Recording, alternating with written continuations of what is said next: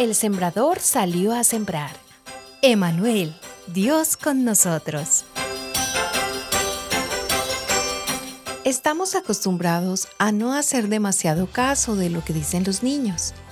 Pensamos que todavía desconocen muchas cosas del mundo y de la vida, y por eso sus reflexiones aparentemente no nos pueden aportar gran cosa, pero a veces nos sorprenden con frases cargadas de profundidad porque dicen las cosas por su nombre, con la sencillez de quien las descubre por primera vez. Y así muchas veces nos ayudan a mirar con ojos nuevos, con ojos inocentes.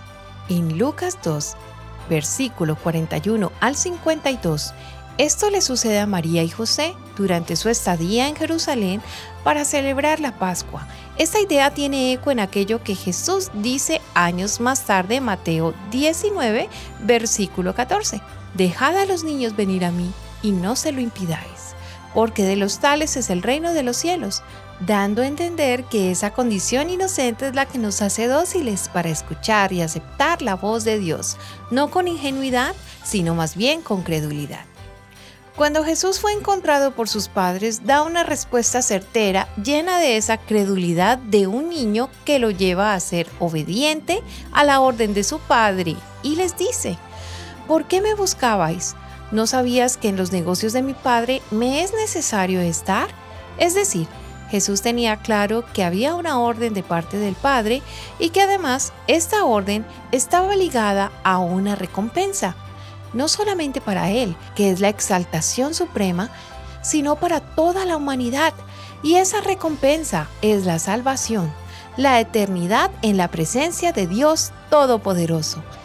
El desafío que nos presenta aquí la Escritura es la obediencia y sujeción con la credulidad de un niño que ante la promesa de una recompensa por parte de su padre, si cumple y acata ciertas reglas, la espera con ansias y la da por cierta y no encuentra ningún reparo en obedecerlas y cumplirlas. Es así como debemos tomar este ejemplo de hacernos como niños para creer y obedecer la palabra de Dios y esperar esa recompensa maravillosa, ese regalo magnífico que Dios nos da. Jesús es el gran regalo de Dios que nos puede enseñar qué significa amar. Ese amor incondicional de Dios por el cual no escatimó nada para darnos salvación. Jesús nos dio el ejemplo de obediencia y nos enseña que debemos ocuparnos de lo que a Dios le importa y que a nosotros nos beneficia. Y esto es predicar y enseñar su palabra para nuestro beneficio y el de los demás. Por eso, no en vano, lo pone en términos de negocio. Cuando hacemos un negocio, esperamos siempre que nos vaya bien. Sin embargo, no tenemos la seguridad de que todo vaya a salir bien.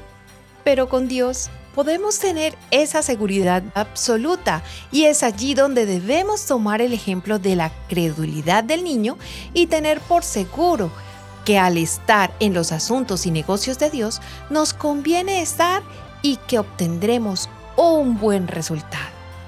La invitación es a que seamos como niños para seguir confiando en su promesa de salvación y sabiendo que Jesús es el Emanuel, Dios con nosotros. Dichoso es el que oye y retiene la semilla.